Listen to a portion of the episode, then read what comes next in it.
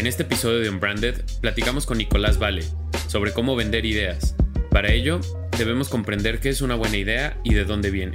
Lo que hace una idea relevante es cuando hay un pensamiento lateral que irrumpe la linealidad de una expectativa de A, B, C para convertir en eh, A más B es igual a F. O sea, digamos, no hay una lógica lineal en la creación de las ideas. Creo que las ideas lo que logran claramente es un resultado muy simple, pero muy, eh, muy original.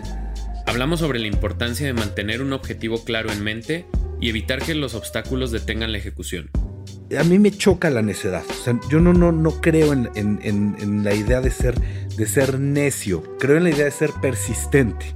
Porque la diferencia es que cuando eres persistente, eres persistente en el objetivo. y, eres necio en, en la ejecución. Er, y si la ejecución no estás dispuesto a cambiarla, entonces eres un necio y te, vas a, te, va a ir mal.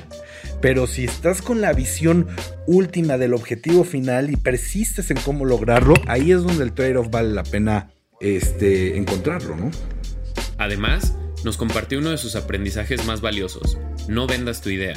Lo que no debes de hacer nunca es querer vender tu idea. Nunca. Lo que tienes que hacer es resolver el problema eh, de la marca. Cuando tú quieres venderte una idea porque tú quieres, se cae. Siempre.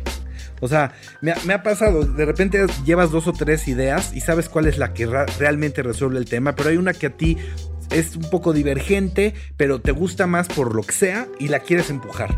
No hay que hacer eso porque lo único que generas es que el cliente se dé cuenta que no entendiste el brief y que estás neceando. Unbranded, un espacio para compartir lo mejor del marketing y aprender de los expertos. Hola a todos, bienvenidos a Unbranded, un podcast de marketing. El día de hoy platicaremos de cómo vender ideas. Yo soy Alejandro Geschberg. Y yo soy Jerónimo Ávila. Y hoy tenemos un invitado muy especial, Nicolás Vale. Nicolás es CEO de Vale Network, una de las centrales de medios y agencias de publicidad más importantes de México, con una trayectoria de muchísimas décadas en la industria de la publicidad y el marketing. Además, es fundador de Inspark, el Parque del Futuro, y Milesime, el evento gastronómico más relevante del país. Tengo la fortuna de conocer a Nico ya hace más de 10 años, de haber trabajado con él en muchos proyectos y una de las cosas que más admiro de él es que es una persona altamente creativa pero sobre todo un gran generador y vendedor de ideas. Eh, creo que es alguien que puede enseñarnos mucho el día de hoy de cuál es la manera de conceptualizarlas, de presentarlas y de venderlas, porque en este negocio de vender cosas intangibles, pues a veces eso es muy difícil. Entonces, Nico, qué gusto tenerte el día de hoy en On Branded. Bienvenido. Hola, ¿cómo están? Qué gusto saludarlos. Muchas gracias por la invitación, Alex, Jero. Pues aquí estamos, puestísimos para, eh, para contestar sus preguntas y para hablar de, eh, de, de las ideas y cómo venderlas. Oye, primero empecemos con ¿Qué son las ideas? La verdad es que yo, yo lo que creo es que las ideas tienen que ver con el pensamiento lateral. Cuando tú ves un proceso lineal de cualquier eh, de cualquier cosa, de, digamos, de la producción de, algún, em, de un diseño industrial, de una máquina o de una lámpara o de un teléfono, son procesos lineales. Eh, las ideas nacen en mi, en mi experiencia o como yo lo, entiendo, cuando el proceso lineal se convierte en una disrupción lo que hace una idea relevante es cuando hay un pensamiento lateral que irrumpe la linealidad de, una expectativa de A, B, C eh, para convertir en eh, A más B es igual a F. O sea, digamos, no hay una lógica lineal en la creación de las ideas. Creo que las ideas lo que logran claramente es eh, un resultado muy simple, eh, pero muy, eh, muy original. Y lo original viene cuando, cuando no estás en una lógica lineal. No sé si quizá fue muy abstracto lo que estoy diciendo, pero no sé si, si se llega a entender. Nosotros hemos tenido aquí un montón de invitados creativos. La verdad es que todos los que trabajamos en marketing nos inspira y nos emociona mucho trabajar con mentes tan creativas. Y muchas veces pensamos o, cometemos el error de creer que una idea es algo muy grande, demasiado complejo, pero también hay ideas pequeñas con ejecuciones grandes, ideas grandes con ejecuciones pequeñas. Al final, como tú dices, las ideas pues tienen un espectro muy, muy grande, pero yo te quería preguntar, ¿cómo se generan estas ideas? ¿Dónde te parece que es más fácil que surjan? ¿Cómo, ¿Qué tan espontáneas son o qué tan respuesta a algo que piensas mucho tiempo son? ¿Cuánto tiempo hay que detenerse para analizarlas antes de saber que es una idea funcional? Te, te hice muchas preguntas, pero me gustaría con tu, con tu conocimiento entender cómo abordar este tema de, puta, ¿cómo genero tantas ideas? Hace, hace algunos años eh, le presenté una, una idea a un cliente. Eh, que era una idea completamente disruptiva, pero a partir eh, de, un, de, una situación muy simple. Esta empresa eh, produce productos de consumo, consumer packaged goods, y venden comida chatarra, ¿no? Entonces, justo empezaba esta tendencia que ahora ya es una imposición de ley, empezaba la tendencia de, de, de producir eh, menos, mm, menos contenido calórico en estos productos. Entonces, yo lo que, lo que les planteé es por qué no convertimos un extruido de maíz, ¿no? En, con, con un polvo delicioso naranja, ¿por qué no lo convertimos en una zanahoria?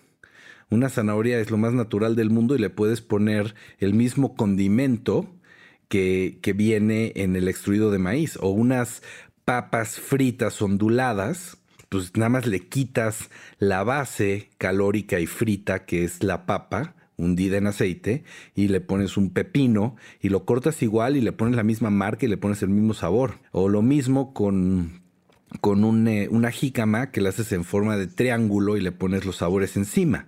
Eh, ahí lo que es lo que está ahí detrás de esa idea. Lo que hay es una idea muy simple, pero donde cambias un elemento básico que quita el problema que tienes que resolver. No hay, tampoco hay, hay una, una ciencia oculta en esto de las ideas. Son cosas muy lógicas y básicas, pero que, no, que por, por venir de un pensamiento lateral es cuando las encuentras. Entonces, si de repente, y me acuerdo perfecto cuando le presenté esta idea al presidente de la compañía, me dijo, yo estaba muy chavito, me dijo, güey, vete al MIT a estudiar este curso. Y me fui al MIT a estudiar un curso que se llama eh, Creativity Through Lead Users, ¿no? O sea, creación de ideas a partir de usuarios. Eh, y me acuerdo perfecto cómo había dos casos eh, impresionantes, ¿no? Eh, 3M, que es una empresa de las empresas más creativas, yo creo, del mundo que hay, cuando inventaron, los post-its a partir de un ingeniero que tenía la, idea de un pegamento, de un, de un polímero que pega y despega. ¿no? O sea, 3M pues tenía pegamentos los que te imagines. Pero este pegamento, que fue por una casualidad, se podía pegar y se podía despegar. Pero no encontraba el uso. No, no, o sea, le dieron, fueron como, long story short, como dos o tres años o más de este ingeniero tratando de encontrar la manera de darle uso a este polímero que había inventado. Y bueno, hicieron papel tapiz quitapón, ¿no? Ese fue como su gran lanzamiento y lo lanzaron y era unos, un papel tapiz divino que la, la, promesa de venta era que lo podías poder poner y quitar. Y eh, fue un fracaso porque lo, lo vinieron al mercado, llegaban los niños, lo quitaban, rompían el, el post-it gigante, esto que ni siquiera se llamaba post-it, ¿no? Eh, y un día pasaron años y el tipo dejó el pegamento ahí en no sé dónde y su secretaria de repente agarró estas hojas que eran de, del papel tapiz en blanco y las recortó y las utilizó para poner sus, sus mensajes en, en, en el escritorio. Y de ahí se inventaron los post-its. O sea, eh, al final son, son eh, situaciones que resuelven problemas muy sencillos a partir de la no linealidad del pensamiento, me parece. Y, en este proceso de, de, de, de, pensar estas ideas, ahí están este mito, no sé si es mito o realidad, que, que de repente como que te bloqueas y entonces hay que dejar de pensar en tratar de resolver el problema y que solito llegue como por casualidad, por magia, como que ese wow moment donde se te ocurre.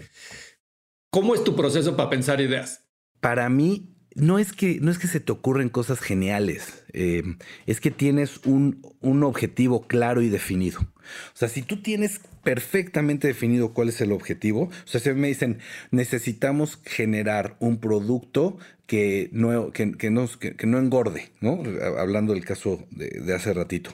Entonces, no, no dejas de pensar en cómo resolver un problema específico. Si no tienes un problema específico que resolver, nunca vas a poder encontrar una buena idea. O sea, las ideas resuelven problemas claros, precisos y mientras más tensión exista en la necesidad de resolver el problema, mejor va a ser la idea creativa. Pero sabes que, Nico, algo que me, impresiona muchísimo y nos ha pasado en otras conversaciones como con Gustavo Lauria de, de We Believers, ahora que lo dices me, me parece impresionante cómo hay una constante que es las ideas o las grandes ideas número uno, tienen mucho sentido común y como dices, no son rocket science, ¿no? Acaban siendo cosas simples, sencillas y del lado de los que no la pensaron, puede ser algo que te vuele la cabeza, suena complejo, suena como, wow, esta persona que pensó esta idea está completamente loca, ¿qué, qué onda con su forma de pensar? Pero el que la está creando le encuentra una simpleza impresionante, ¿no? Que es, tengo un problema, encontré algo fácil, coherente, obvio que me va a resolver ese problema y entonces logré encontrar la idea ganadora. Y otra constante que ahorita mencionaste y me parece chistoso con el tema de los post-its es que muchas veces las ideas que sí la rompieron parten o de un error o de algo que se buscaba y en el camino te solucionó un problema que, querías resolver en tu, en tu objetivo, ¿no? Como en este caso el papel tapiz si evaluamos el papel tapiz, completamente un fracaso. Si evaluamos el haber logrado los post-its, pues fue la mejor idea haber empezado por ahí. Y es, creo yo, la pregunta difícil porque si entonces las ideas no son algo tan complejo y son cosas o, ideas o conceptos que nos van a ayudar a resolver un problema que tenemos de una manera sencilla, no es cosa de otro mundo, pero ¿cómo decidir cuál tiene esta capacidad de ser mejor? ¿Cómo cómo no empujar la idea incorrecta que tal vez sí solucione el problema, pero no es la mejor manera de solucionar el problema, porque al final, dentro de ese filtro, hay que ir a venderla. Y cuando la vendes, la tienes que vender como tu hijo, como, como algo de lo que estás orgulloso y no tiene ningún, no cojea de ningún lado. Entonces, ¿cómo es ese proceso de decir, ok, ya que encontré algo que resolvió el problema, no necesariamente es la mejor forma ni la que debe de ser la final? ¿Cómo saber o cómo, cómo es tu proceso para decir, filtrar y decir, mira, sí resuelve el problema y es grandioso, es genial, o mira, lo resuelve, pero puede ser mejor. ¿Cómo es ese proceso de pensamiento? Em, bueno, primero no hay que vender a los hijos, nunca. Eso es mala onda. El tema de cómo escoger una idea para decidir si la vas a vender o no, yo creo que tiene que ver con que sea la idea más fácil. O sea, es el low hanging fruit. Eh, pero no fácil de hacerse sino fácil de entenderse. O sea, el, eh, por ejemplo, cuando vino esta revolución en la industria con, con el BTL, yo decía, puta, o sea, yo eh, hicimos dos startups de BTL y contratamos a una chava que era como la directora general de una empresa de BTL gigante porque veíamos que los presupuestos publicitarios estaban yendo a below the line. Y decíamos, necesitamos, ese era un problema. ¿Qué resolución le damos a esto, no? Y eh, al, principio dijimos, bueno, pues vamos a abrir una empresa de BTL. Y cuando nos, fue de la fregada, porque era un, era un mundo que no conocíamos, no sabíamos cómo hacer BTL, en el sentido de eh, eventos, de, de, mostradoras de productos en el supermercado y demás, ¿no? ¿Qué es lo que nosotros sabemos hacer? Pues vender, vender eh, medios. Entonces, me di a la tarea de encontrar un producto que pudiera yo vender y que fuera, em, digamos, completamente appealing para una audiencia. Y fue cuando trajimos Milesime a México. empezaba un trend de, la gastronomía. O sea, Enrique Olvera acababa de abrir seis meses antes. O sea, eh, yo creo que fui de la primera semana que abrió, yo estaba ahí metido porque siempre me ha gustado el tema de la comida. Eh, Y cuando me di cuenta que yo no iba a ser un ejecutor o un productor de BTL, sino que necesitaba un concepto, fue cuando traigo Milesime a México. Entonces, ahí la idea es cómo resuelvo la necesidad de tener un modelo de negocio que me genere ingreso, que me meta a, esta industria, pero sin que yo tenga que desarrollar una habilidad que no tengo, que es eh, tener 20 operadores, eh, demostradoras, edecanes y demás, sino darle la vuelta para resolver el problema de una manera que no es la que eh, aparentemente es lógica, ¿no? Y, me encanta ese ejemplo porque tú y yo hemos discutido ideas muchas veces, tenemos personalidades bien distintas y creo que eso ha hecho que nos complementemos muy bien en esas discusiones. Y yo siempre veo como el por qué una idea no, no es viable, ¿no? O sea, siempre veo como este lado negativo o difícil que tienen las ideas, ¿no? Como dices tú, ¿qué es lo que las hace difíciles de implementarse? Puede ser que son que tardan mucho tiempo, puede ser que cuestan mucho dinero, puede ser que técnicamente son muy complejas de, de operar, de ejecutar, etcétera. Y yo creo que una de las frases que, que más recuerdo de ti cuando pasa esto es este concepto de cómo sí. Y siempre que creo que he visto que, que se te ocurre o te ponen una idea en la mesa que pareciera que es una locura, aunque sea la solución al problema, pero que parece una locura la solución, he visto que siempre retas al equipo en, bueno, si es una locura, pues dime cómo deja de ser una locura y si tiene esa viabilidad, ¿no? O sea, desarrolla un poquito tu, tu, racional atrás del cómo se. Lo que pasa es que se convierte en un, ah, en un reto intelectual. Eh, porque si la idea realmente resuelve el problema, no importa la ejecución, eh, vas a encontrar la manera, porque el, el, objetivo final sí se va a resolver. O sea, por ejemplo, cuando hicimos Dreams para Mastercard, me decían, a ver, ¿cuál, fue el reto? Ya existían milesime y milesime, pues se lo vendimos a American Express, ¿no?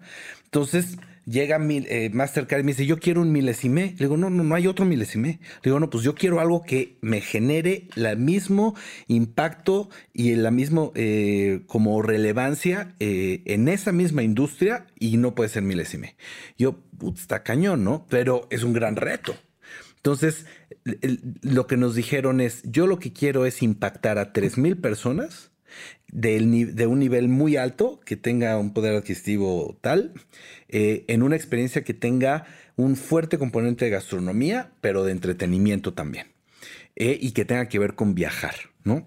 Yo había ido hace no mucho eh, a, Nueva York a ver esta obra de teatro que se llama mm, Sleep No More, que es una deconstrucción del teatro. Y metido con el mundo de la gastronomía y en, en una línea de tiempo, dijimos, bueno, vamos a, vamos a hacer una fusión entre teatro y gastronomía en, una cena, porque el, el, cliente quería que fuera una cena en cuatro tiempos, como un menú de degustación. Entonces, lo que hicimos fueron tiempos, pero no tiempos de un plato tras otro, sino tiempos en la historia del teatro eh, en una construcción eh, dramática. Entonces, son cuatro tiempos, pero uno es 1910, el otro es 1970, el otro es los 90, el otro es el tiempo actual. Y es un viaje en el tiempo, porque ellos querían hablar de viajar porque pues Mastercard tiene que ver con gastos en viajes y quieren hablar de comida porque tiene que ver con eh, gastar en restaurantes. ¿No? Lo que queríamos era construir una experiencia inolvidable. Entonces lo que hicimos fue una obra de teatro donde cada tiempo es un, un viaje en el tiempo. Y así es como logramos traducir un brief en una idea disruptiva. Eh, eh, ahora me dices, eh, eso suena muy bien porque resuelve el problema, pero luego meterte a producir eso fue una locura. O sea, cada set era como si estuvieras produciendo un comercial, pero eran, eran seis sets en una casa y tal. En fin, al final la idea logró resolver el problema y fue un éxito. Los, los, em, los riesgos son altísimos cuando haces algo así, em, pero al mismo tiempo la pasión por hacerlo realidad es lo que te impulsa a, resolver la idea estratégica y todos los cómo sís le das la vuelta. Y puedes inclusive transformar la idea Em, hasta cierto punto para lograr ese como sí. O sea, tienes que estar dispuesto a, tomar em, eh, trade-offs, ¿no? O sea, bueno, ok, no logramos eh, que sean siete tiempos, nada más tienen que ser cuatro y no pueden ser lineales porque las personas van a entrar en grupos de 20, entonces unos tienen que entrar por el principio. Entonces no es, no es lineal, es completamente este, disruptivo. En fin, lo vas resolviendo al momento, ¿no? Pero ese punto de los trade-offs creo que es el centro de, esa, de ese concepto, porque es probablemente como me con la especificación que me diste, tal vez no encuentro la solución que esté en tiempo, en presupuesto, etcétera. Claro. Pero si le modifico este pedacito, no se pierde la esencia, sigo resolviendo el problema que me pediste, pero lo puedo resolver con la mitad del presupuesto, por ejemplo. ¿Estás, ¿Estás dispuesto a sacrificar esta partecita, pero con tal de sí lograr toda esta y entrar en tu presupuesto? Sí, perfecto. O de repente he visto en otros proyectos que es el tema del tiempo, ¿no? A veces es una solución que toma mucho tiempo construir y no necesariamente tenemos tanto tiempo para poderlo solucionar el problema. Y entonces es cómo divido esa idea en partes y la voy empezando a ejecutar ¿no? Y, de alguna forma ahí el sacrificio es, no vas a tener todo hoy, te entrego esta parte, pero después te voy entregando estas partes subsecuentes. Y, ahí empieza esta negociación, porque siempre el, tema de las ideas no nada más es encontrar la solución, sino tener los recursos para ejecutar esa solución. Eh, yo creo que de repente hemos visto, por ejemplo, en, la pandemia con la vacuna del COVID, pues no es que tecnológicamente la humanidad no tenga los, los elementos y el intelecto, sino que normalmente es un proceso que toma cuatro años. Y hoy lo queremos hacer en seis meses o en doce meses, ¿no? E, ese, es el problema, ¿sabes? Este, sabemos cuál es el camino para resolverlo, pero toma más tiempo del que estamos dispuestos hoy a tomarnos como ha pasado con otras enfermedades antes. Y entonces tenemos que ver qué sacrificamos con tal de ahora hacerlo en 12 meses. Y una de las cosas que sacrificamos a lo mejor es la seguridad en las pruebas. Entonces, en lugar de que a lo mejor va a haber algunos valientes que sacrifiquen parte de su salud y su seguridad y que tomen el riesgo de aventarse a hacer un trial de un producto que no está 100% probado si hace o no daño, a cambio de que sí esté para el resto de la humanidad en menos tiempo, ¿no? Entonces, ese es un trade-off, por ejemplo. Entonces, como que resumiendo, con lo que me quedo es, siempre hay una manera de, de encontrarle, o sea, si, tienes la solución, habrá una fuerza detrás de esa solución que logre que las cosas se acomoden para que sucedan, aunque de repente va a haber ciertos sacrificios en el camino que te logren que esa idea subsista, ¿no? Totalmente. Y esa es la forma de venderlo. Porque me preguntaba Alex, ¿cómo las vendes, no?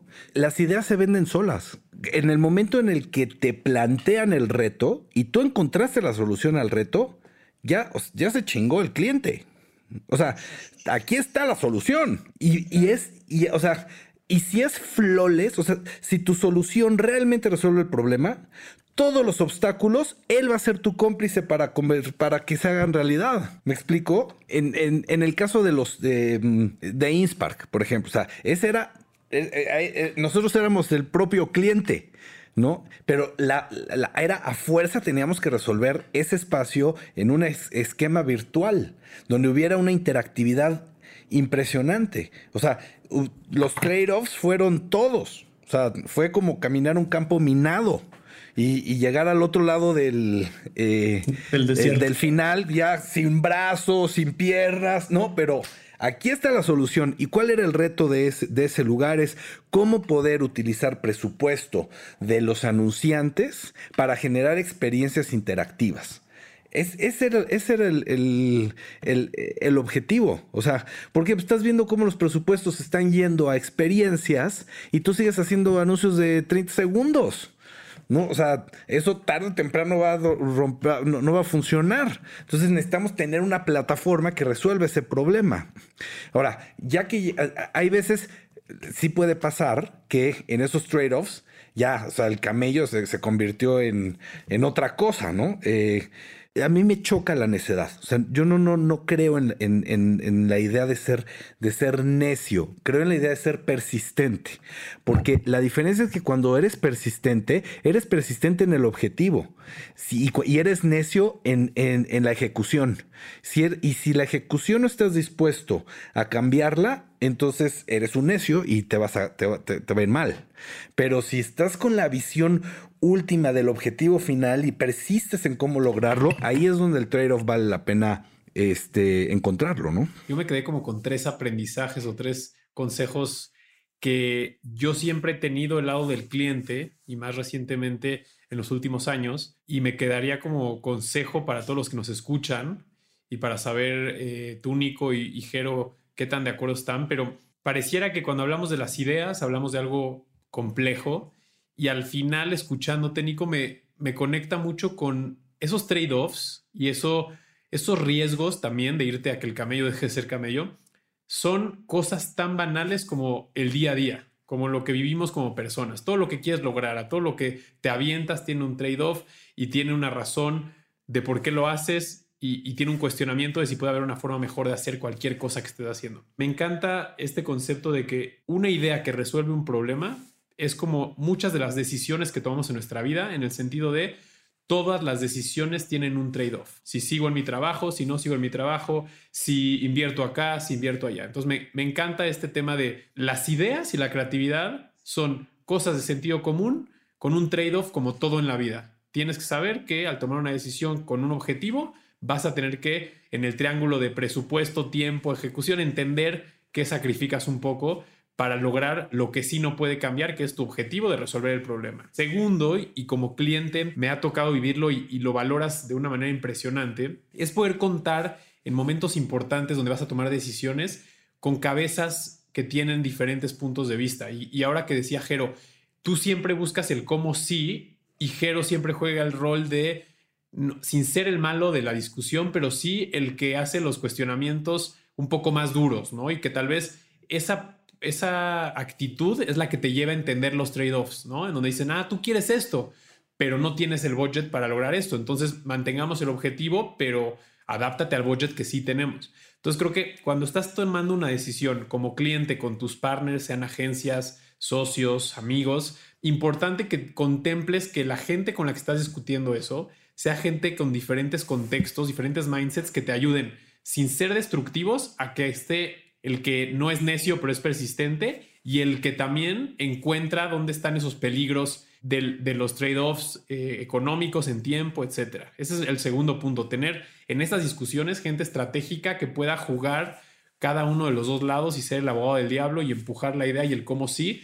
porque esas discusiones seguramente nutren la respuesta final que va a ser sí lo vamos a hacer con este trade-off, corriendo este riesgo, pero sabiendo que logramos esto. Y el tercer punto que creo que es súper sencillo, pero también me parece como una regla importante en el marketing. A mí me gusta mucho explicarlo y lo me identifico mucho con el tema de una idea en un tweet por el tema de los caracteres. Si tú tienes que explicar una idea en más de un slide o en más de un tweet, no es una idea que va a resolver lo que quieres. Porque claramente hay ideas que tienen detrás de sí algunos con algunas dificultades o si son demasiado disruptivas tienes que poner algunos algunas piedras en el camino para que no suene algo que es una locura, pero yo soy un fiel creyente que cuando una idea tiene un potencial es porque identificas el problema que va a resolver y te vuela la cabeza en el momento de decir, ¡pum!, aquí está. Y, y sí lo va a resolver porque mira, conectó el problema con la solución.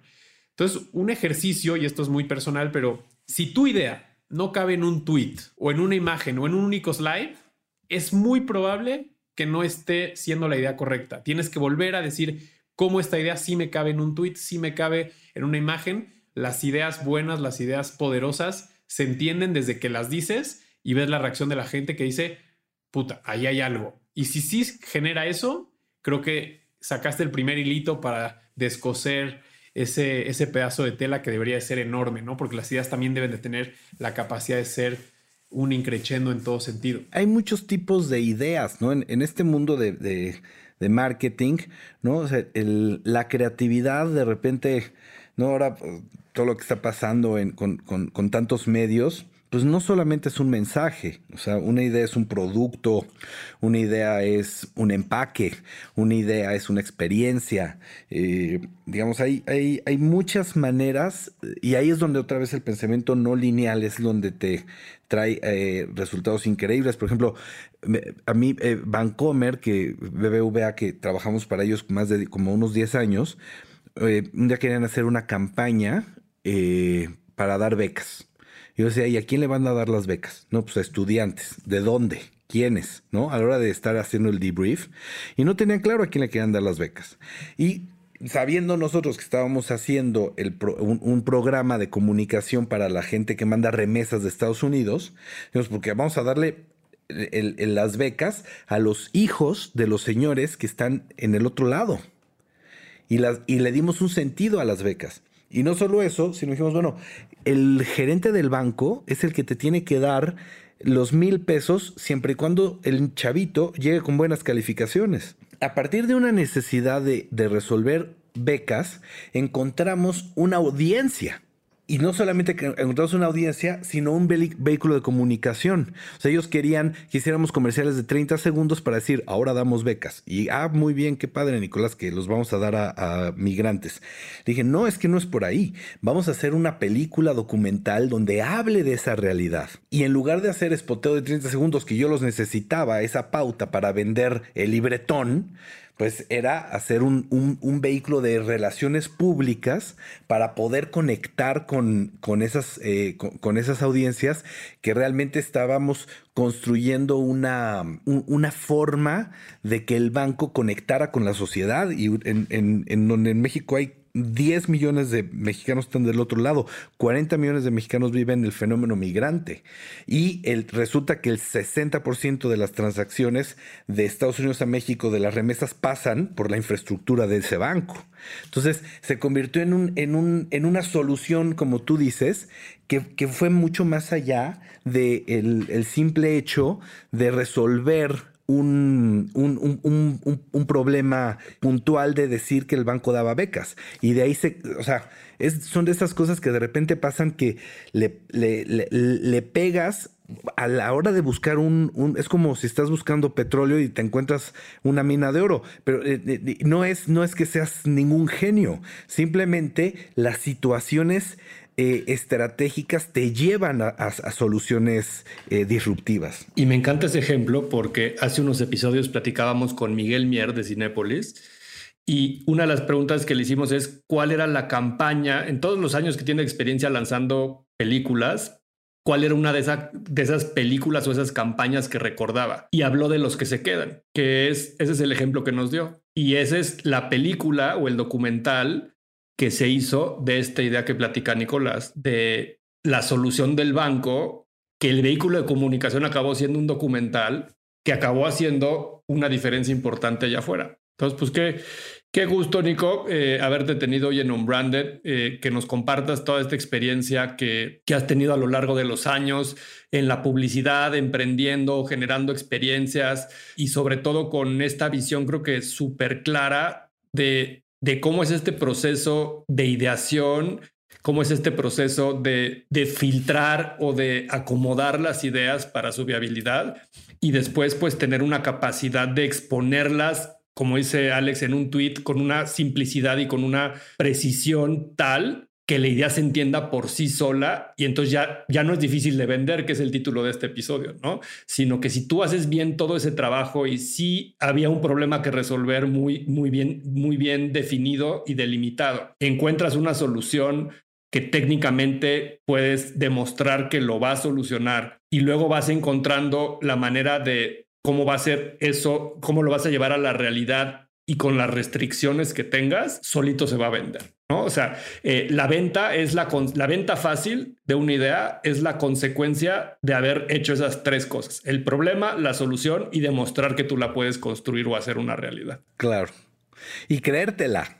O sea, tú cuando llegas con un, con un cliente y, y, le, y le hablas, le pones el espejo gigante de lo que te pidió, nada más que está envuelto en una cosa que no tiene nada que ver con lo que él hubiera eh, esperado o sea, es, es, eh, es fascinante, es fascinante porque cuando, cuando lo hacen con el blueprint del brief y es flawless, ya, o sea, eh, se, convierte en tu aliado para que pase. Y qué, qué, importante es sentirte así, porque cuando te dan esa respuesta y dices, recibí lo que necesito, ¿no? Recibí la resolución al problema, la respuesta al brief que yo di, creo que es el momento en el que todo cliente dice, valió la pena esta relación agencia-cliente, esta petición, esta conversación para llegar a un fin común. Nada más lo que estoy diciendo es súper importante. Lo que no debes de hacer nunca es querer vender tu idea. Nunca. Lo que tienes que hacer es resolver el problema de, eh, de, la marca. Cuando tú quieres venderte una idea porque tú quieres, se cae, siempre. O sea, me, ha pasado, de repente eh, vas llevas dos o tres ideas y sabes cuál es la que realmente resuelve el tema, pero hay una que a ti es un poco divergente, pero te gusta más por lo que sea y la quieres empujar. No hay que hacer eso, porque lo único que generas es que el, que, que el cliente se dé cuenta que no entendiste el brief y que estás neceando. claro, y además caes en, la falta de humildad de decir yo vengo a resolver el problema del cliente, no a usar el cliente para cumplir mis ideas, que no son las que resuelven el problema, que es hay mucho allá afuera. Y, qué bueno que estamos hablando con gente como tú que, que lo tiene tan claro. Te quiero agradecer muchísimo. Fue un gusto tenerte en este podcast. Y, me gustaría invitar a todos los que nos escuchan, estén escuchando este capítulo, si les gustó, que lo compartan, que nos sigan en Spotify, en todos los lugares donde puedes escuchar un podcast, como es Apple Podcast, Google Podcast o cualquier lugar donde hay podcast, nos busquen como Sonoro.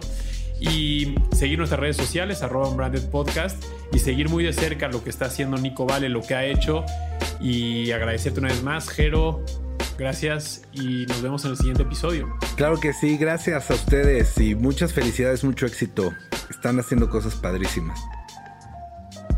Unbranded, un espacio para compartir lo mejor del marketing y aprender de los expertos.